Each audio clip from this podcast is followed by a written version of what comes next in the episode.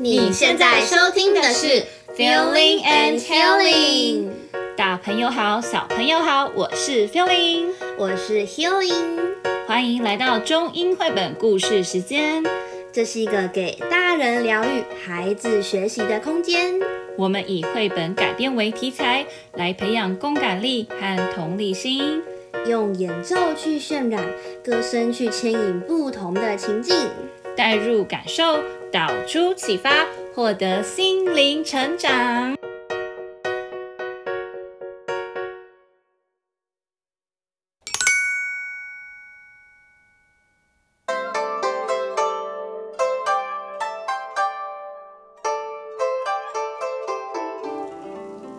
小朋友们，你们知道吗？新年要到了哟！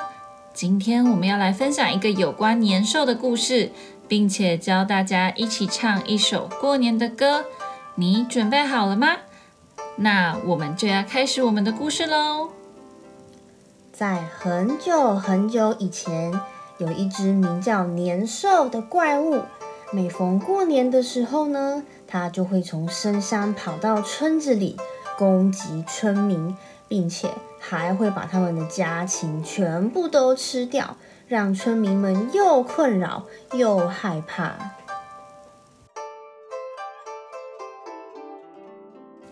A beast called Nian came to the village every Chinese New Year Eve and prayed poultry. The villagers suffered a lot. 后来，在某一年又要过年的时候，大家准备先逃离村子避难。而有一位老婆婆，她却不愿意离开。村民们怎么劝，她都还是不愿意走。等到傍晚的时候，奶奶家的门响起来了。哎，村民们不是都离开了吗？怎么还有人敲我的门呀？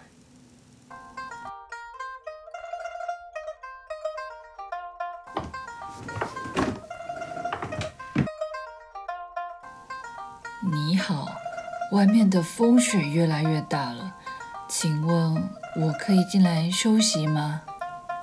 可以呀，我给你准备点热汤喝吧。太感谢你了。可是奶奶呀，明天就要过年了，你怎么还在这儿没有离开呢？你可知道明天年兽会来吗？我知道呀，但是，哎，我的儿子啊，在去年这个时候就被年兽给吃掉了，所以呀，我不想走，我不想逃了。这样啊，为了感谢你的收留，我来告诉你该怎么做吧。年兽很怕红色，也对爆竹的声音很敏感，你只要在门口贴上红纸，再放鞭炮，年兽就不敢靠近了。这样呀，好，我会试试的。太感谢你啦！感谢你的收留，我走啦。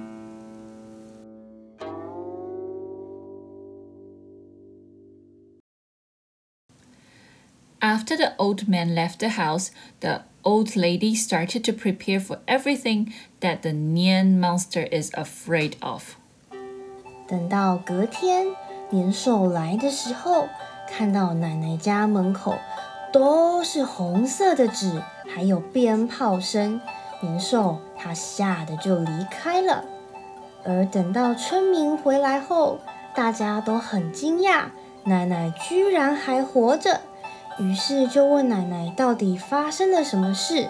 难道年兽没有来吗？”其实呀，有一位老先生帮助了我。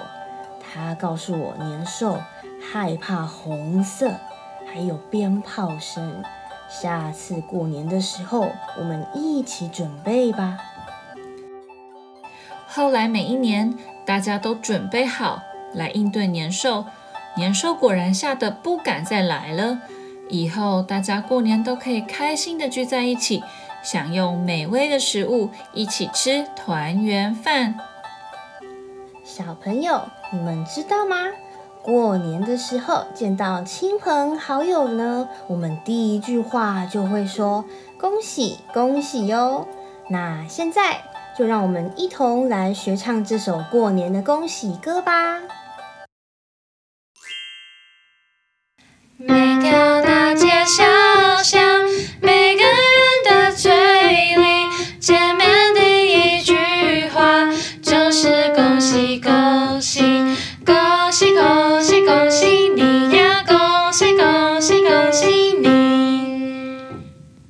现在请各位小朋友跟着我们一起唱哦。每条大街小巷，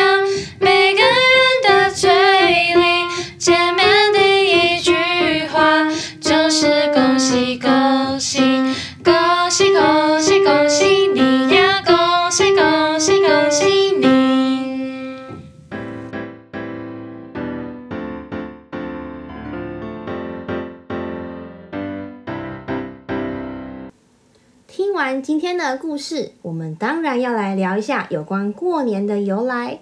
在台湾呢，过年其实是源自于陈帝的传说。相传神桌上的灯红，他自认为终年替人民照明，劳苦功高，但民众每次祭祀的时候都忽略他的存在，自己只能站在神案上，高举蜡烛，看着众神享受奉祀。于是啊，灯红呢，他就向玉皇大帝告状，控诉台湾人民忘恩负义，不知感恩。那玉帝呢？为了惩罚台湾人，他决定在除夕的午夜让台湾岛沉入海底。而土地公他告知台湾民众这个讯息，他也恳请观世音菩萨向玉帝劝阻。百姓得知台湾岛即将毁灭，便在成道前夕将家中所供奉的神明送回天庭，以免众神遭受连累。到了除夕那天傍晚，人们呢、啊、就宰鸡杀鸭祭祖，以告别祖先，并且啊烹煮家中所有的粮食来与家人共进最后的晚餐。这就是祭祖围炉的由来。在晚宴之后，家长取出钱财分给家人，这个就是压岁钱的由来。而在最后一夜呢，全家聚集不睡。等待台湾沉入海中，共赴黄泉，这个就是我们说的守岁。结果到了午夜，台湾啊竟然没有沉入海底，原来是观世音菩萨向玉帝求情成功，免除台湾毁灭。于是家家户户放鞭炮庆祝。到了天亮，台湾人安然无恙，大家都非常的高兴。出门啊，相遇的时候啊，就会开始互道恭喜恭喜，庆祝重生。这就是过年以及一些常见习俗的由来哦。在今天节目最后，我们要来跟大家分享一个好消息。接下来我们即将推出全新一季的节目，我们要将古典音乐这个元素加入我们的绘本当中，要来跟各位大朋友、小朋友介绍一些非常脍炙人口。经典好听的音乐作品哦，我们一样会用说故事的方式配合音乐歌唱，让孩子在快乐收听节目的同时，也能吸收到知识，培养欣赏音乐的素质。接下来的节目呢，我们预计会在三月初的时候上架。那在这边，我们也十分感谢各位在这段时间对我们的支持与爱护。我们的节目不知不觉也做快一年了啦，嗯，那期待接下来用一个全新的面貌再跟各位见面啦。最后祝福大家虎年吉祥，虎虎生风，虎虎敲门，虎到福到，新年快乐，拜拜。拜拜。